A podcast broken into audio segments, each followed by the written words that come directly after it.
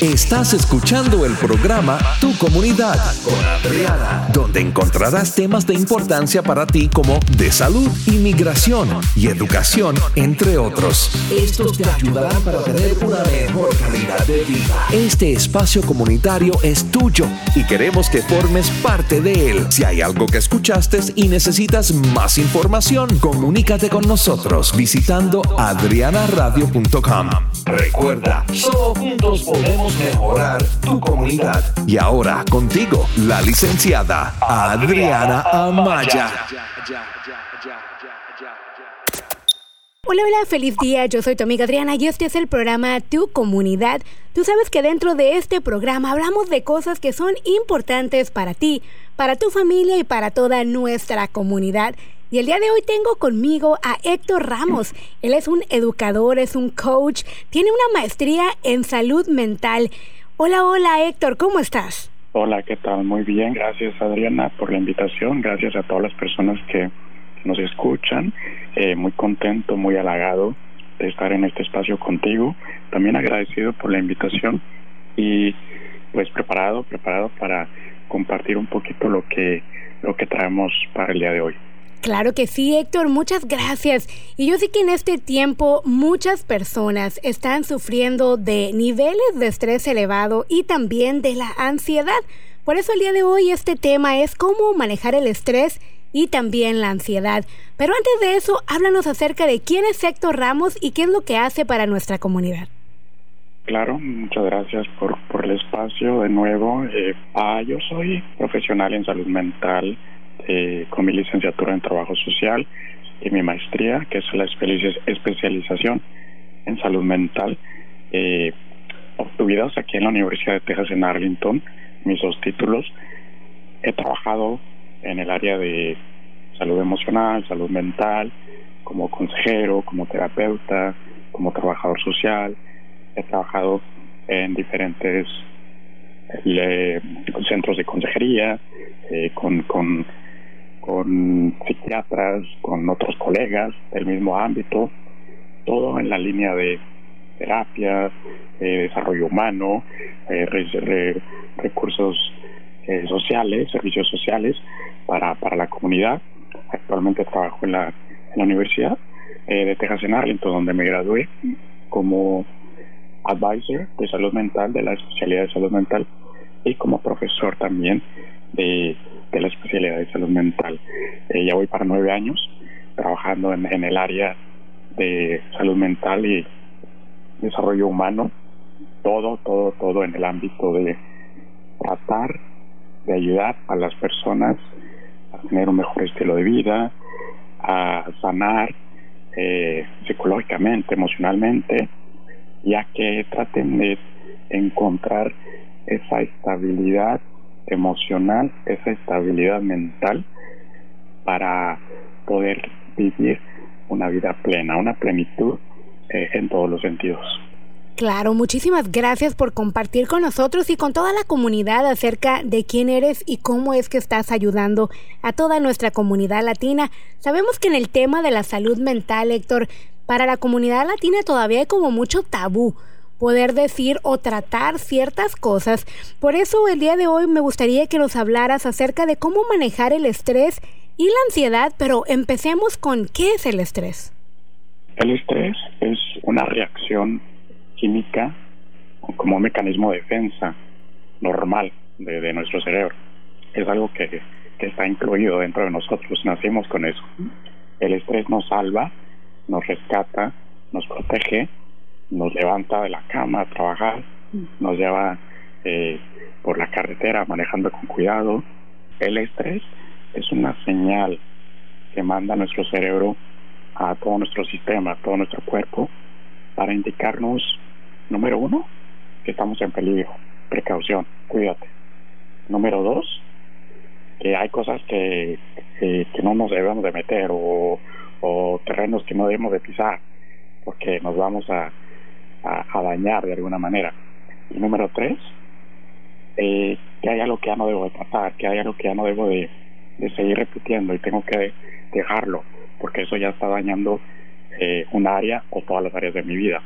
En otras palabras, el estrés es bueno es sano hasta cierto nivel.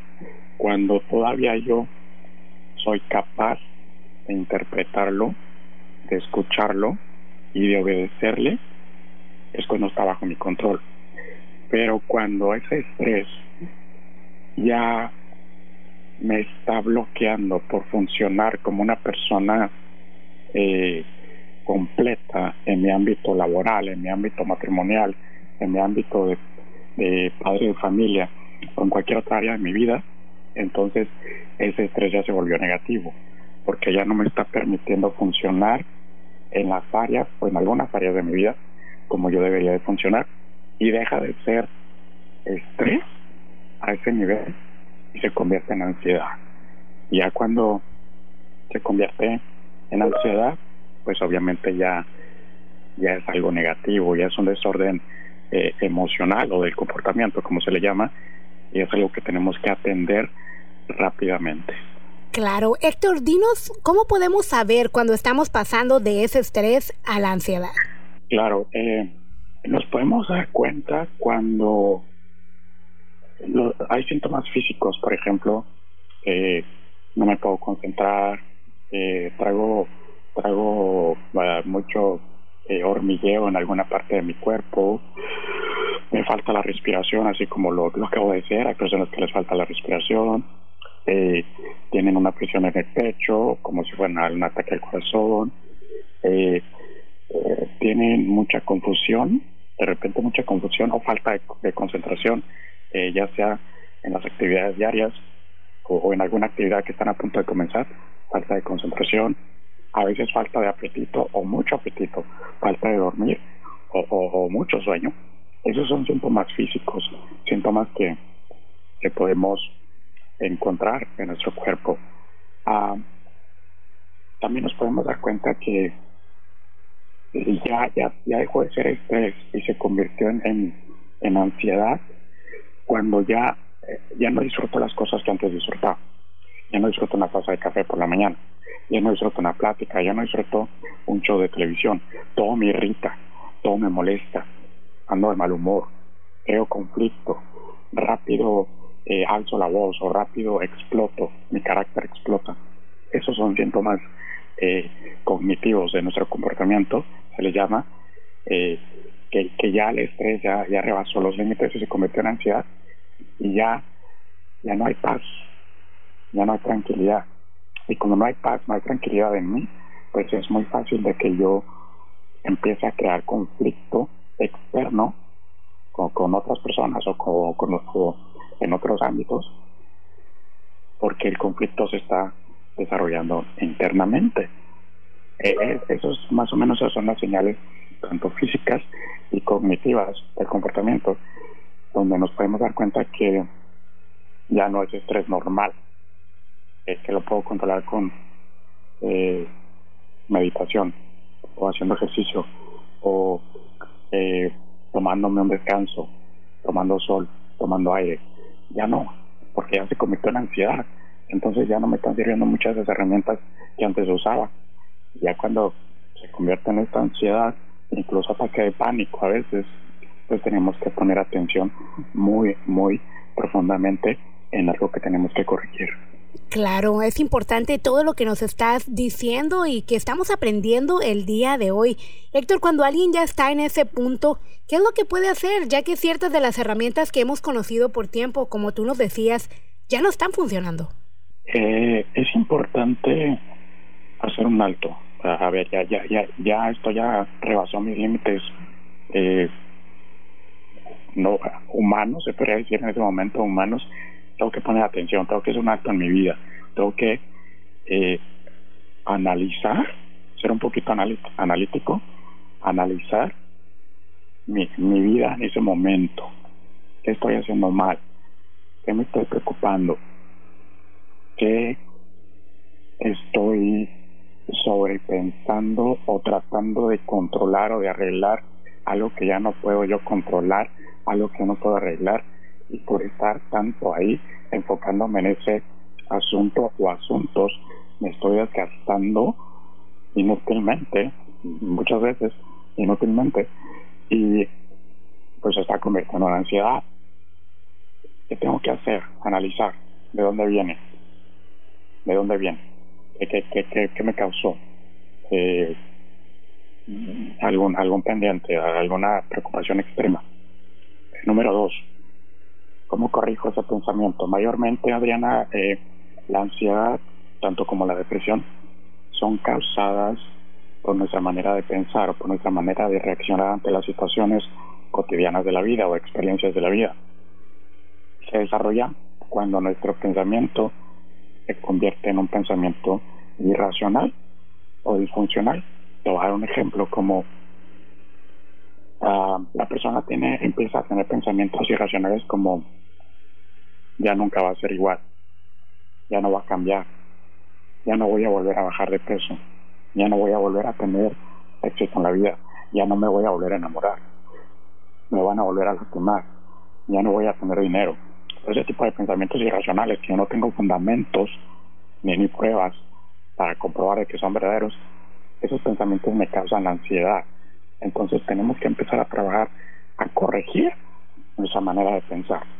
Si empezamos a corregir nuestra manera de pensar, por consecuencia, se van a corregir nuestras emociones y nuestros sentimientos.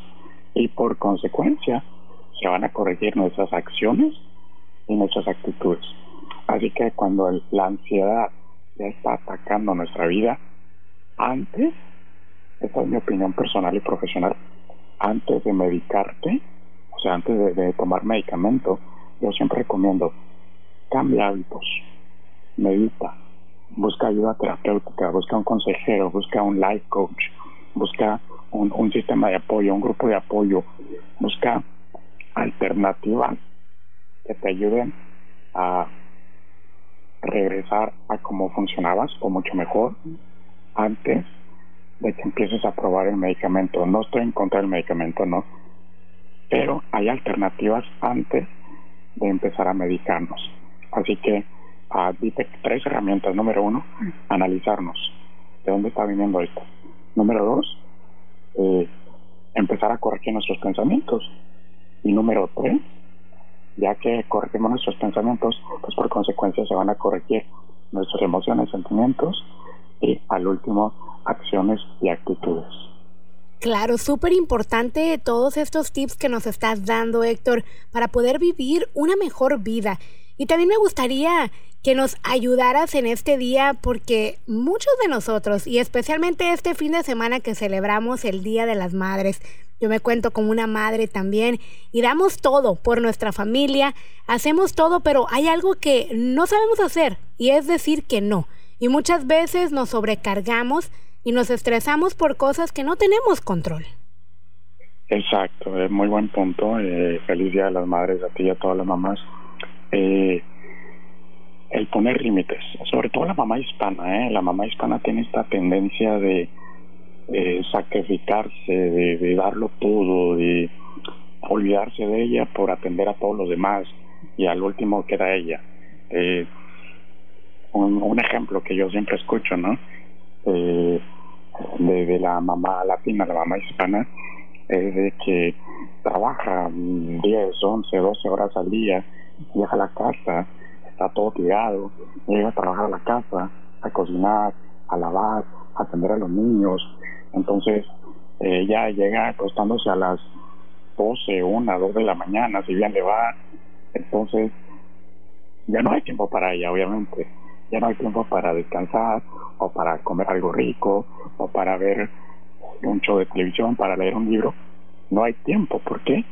Porque se está dejando para último lugar, no se está poniendo de prioridad ella misma. ¿Y qué sucede ahí? Pues no está poniendo límites. Y al no poner límites, no, no se cuida esa salud emocional o esa salud mental como debería de cuidarse para poder funcionar bien. Entonces atender a sus familiares, atender a sus amistades, a todas las personas que tiene que atender como mamá, hija, madre, esposa, amiga, todos los roles que juega una mujer, tiene que ponerse en prioridad para tener paz, tranquilidad, amor propio, autoestima, salud en todos los sentidos. Entonces ya que tiene todas estas áreas cubiertas, puede. Ahora ella misma transmitir esa misma paz, ese mismo amor propio, esa misma salud física, emocional, mental, estabilidad emocional, todo cuando se pone en primer lugar. En otras palabras, no es necesario correr en la vida, no es necesario llegar primero, no es necesario querer tener todo ya, porque en ese proceso de querer tener todo ya, de apurarme, de correr, de, competir, que vivimos en una sociedad de competencia, esa es la realidad. Cuando nos convertimos en una persona así, pues naturalmente los niveles de ansiedad van a estar en el cielo, altísimos, los niveles de estrés también, y por consecuencia van a venir muchas enfermedades físicas y emocionales. Claro, muchas gracias por hablarnos de esos límites que son necesarios, ya que muchas veces vemos que hay personas que llegan a ese límite ya cuando están en una cama de hospital, porque su mismo cuerpo fue los que los paró y ellos no hicieron un alto antes. ¿Por qué reaccionamos de esta manera, Héctor?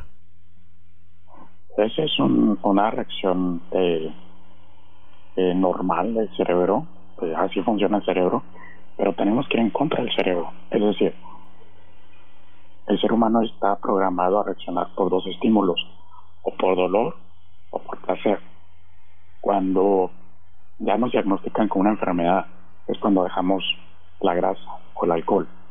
Ya cuando nos diagnostican con cáncer, es cuando nos empezamos a cuidar. Ya cuando terminamos en una cama de hospital y tenemos tantas cirugías programadas, es cuando empezamos a recapacitar. No hay necesidad de llegar a ese punto. No hay, porque racionalmente y lógicamente yo sé que si no tengo una sana alimentación voy a dañar mi cuerpo tarde o temprano. Racionalmente, lógicamente yo sé que si consumo alcohol crónicamente o otro tipo de bebidas que están intoxicando mi cuerpo por el nivel de alcohol, azúcar, eh, yo sé que, a, a, largo o corto plazo también van a dañar mi salud. Entonces, ¿qué tengo que hacer yo?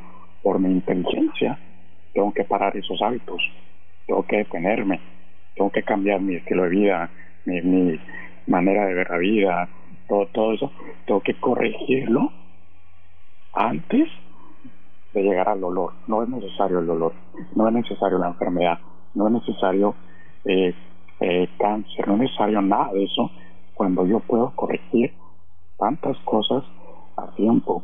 En lugar de estresarme, eh, me voy a una clase de baile, me voy a hacer ejercicio, eh, cambio eh, mi alimentación, en lugar de tomar alcohol, tomo agua, en lugar de tomar Coca-Cola, tomo eh, alguna otra bebida saludable, igual con, con, los alimentos, todo ese tipo de, de pequeñas cosas, pero que hacen la gran diferencia en nuestra vida. Tenemos que empezar a corregirlas para no esperar a que haya una pérdida física, emocional, eh, o mental o alguna enfermedad, un diagnóstico, para entonces yo darme cuenta, oh, sí, estoy haciendo mal y tengo que corregir. No es necesario esperar el dolor inevitable para yo poder corregir algo en mi vida. O puedo corregir algo desde, desde muy, mucho antes. Claro, muy, muy importante poder saber corregirlo desde antes. Héctor, también es importante, nos decías hace rato, acerca de tener un life coach, una persona que te ayude. Háblanos acerca de qué tan importante es y por qué dentro de la comunidad latina hay como cierto tabú o cierto rechazo hacia eso. Es muy importante tener el sistema de apoyo. Siempre, eh, como seres humanos, somos creados para desarrollarnos con sistemas de apoyo, no solos. Solos no podemos eh, cuando digo sistema de apoyo me refiero a un profesional, un terapeuta, consejero, un life coach, eh, un grupo de apoyo, un grupo de la iglesia, un grupo comunitario, un grupo social. Hay muchos, muchos grupos de apoyo donde podemos ir a compartir una vez por semana, una vez cada dos semanas, una vez al mes, incluso con un life coach, un terapeuta. Es muy importante que ese tipo de personas que están preparadas las tomemos en cuenta para tomar herramientas y poder mejorar nuestro estilo de vida y poder corregir muchas cosas de nuestra historia que vienen de generación en generación. Entonces poder tener diferentes resultados en nuestra vida. Existe un estigma, existe un tabú, como, como tú lo mencionas, de la ayuda emocional, de la ayuda psicológica, la típica frase ¿no? que, que, que nos crearon como latinos, eh, es para locos, eso es para locos, yo no estoy loco. En realidad el término loco no existe en psicología, el término loco no existe en salud mental. Eh, para nosotros como profesionales no, no vemos un loco, no vemos un alcohólico, no vemos un depresivo, no vemos un drogadicto. Nosotros vemos un ser humano con un problema de depresión, un ser humano con un problema de ansiedad, un ser humano con un problema de alcohol. Es lo que vemos.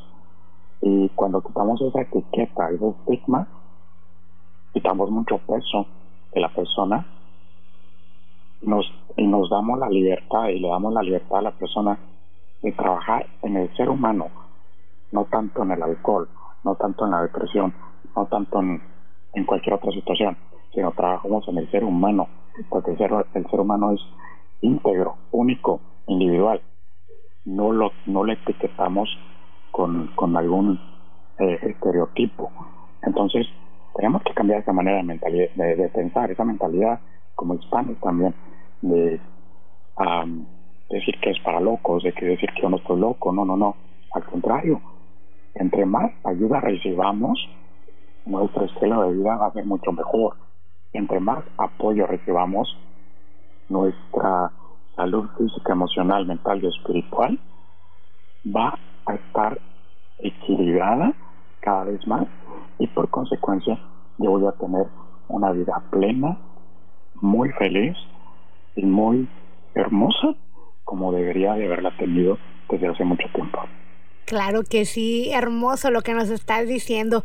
Y hablando también de cosas que nos van a estar ayudando, yo sé que en el verano tú vas a estar teniendo una conferencia. Háblame de esta conferencia y también invita a todo el público a que puedan atender. Claro, hablando de, de corregir nuestros comportamientos y corregir nuestros hábitos, no estamos acostumbrados igual mucho como comunidad latina a tener este tipo de eventos o a asistir, perdón, mejor dicho, a este tipo de eventos que, les hago la invitación a todas las personas que nos, que nos escuchan. Es una conferencia que estamos preparando con mucho cariño y con mucho amor para julio 24, que es un sábado, comenzando a las 3 de la tarde. La conferencia la titulamos La magia de tu ser. Es una conferencia donde estaremos tocando cuatro, cuatro puntos. Número uno, amor propio. Aprende a amar. Número dos, el apego es el apego, cómo nos afecta. Número tres, cerrar ciclos. Hay etapas que ya tenemos que cerrar desde hace mucho tiempo, que traemos arrastrando, cadenas que traemos de generación, de papá, de mamá, de abuelo, de abuela, cadenas que no hemos eh, roto, ciclos que no hemos cerrado y, nos han afectado, nos están afectando todavía. Eh, y número cuatro, cerebro y corazón. Que qué tanto impacta mi manera de pensar, mi manera de procesar eh, todo lo que pasa en mi cabeza con lo que yo siento, con mis emociones y sentimientos. Eh, esos son los cuatro temas principales que vamos a estar compartiendo en esta mágica experiencia, conferencia. Va a ser algo muy profesional, muy completo. Va a estar una colega conmigo. So, vamos a hacer dos. Eh, los que vamos a estar presentando y vamos a tener sorpresas, eh, música muy bonita, eh, un lugar muy acogedor, muy muy profesional el lugar para todas las personas que pues, que estén interesadas pueden comunicarse conmigo eh, al 214 448 2528 también pueden encontrarme en, redes sociales como Héctor Ramos o en mi página eh, web eh, www.hectorramosoficial.com Ahí pueden encontrar eh, cómo obtener los boletos, también en mi página sociales, obtener los boletos por ahí. Y eh, pues la invitación es para todos, Adriana, que, que sean esta oportunidad, eh, algo diferente, salir de mi rutina, escuchar buena información, conocer otro tipo de gente, otro tipo de ambiente, algo que me va a construir, no me va a destruir, algo que me va a dar motivación, ánimo, no me va a intoxicar. La invitación es para todas las personas, julio 24, sábado, comenzando a las 3 de la tarde, terminamos a las 9 de la noche. Excelente. Una vez más te doy el número de teléfono, es el 214-448-2528. 214 448-2528. Te puedes comunicar con Héctor Ramos de esta manera. Puedes obtener tus entradas o también él es terapeuta, él es life coach y te puedes comunicar con él porque él también está disponible si es que necesitas de sus servicios. Muchísimas gracias Héctor por compartir esta información tan valiosa con nosotros.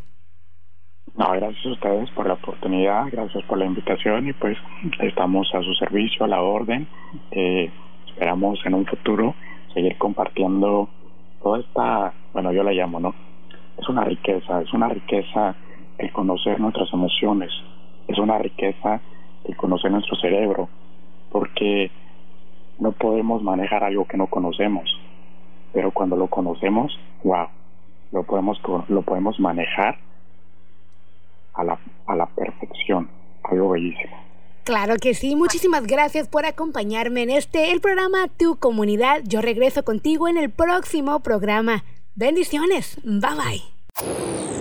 Te agradecemos tu fiel sintonía a este el programa Tu Comunidad con Adriana. Recuerda, si necesitas más información de lo que se habló durante el programa, puedes comunicarte en línea adrianaradio.com.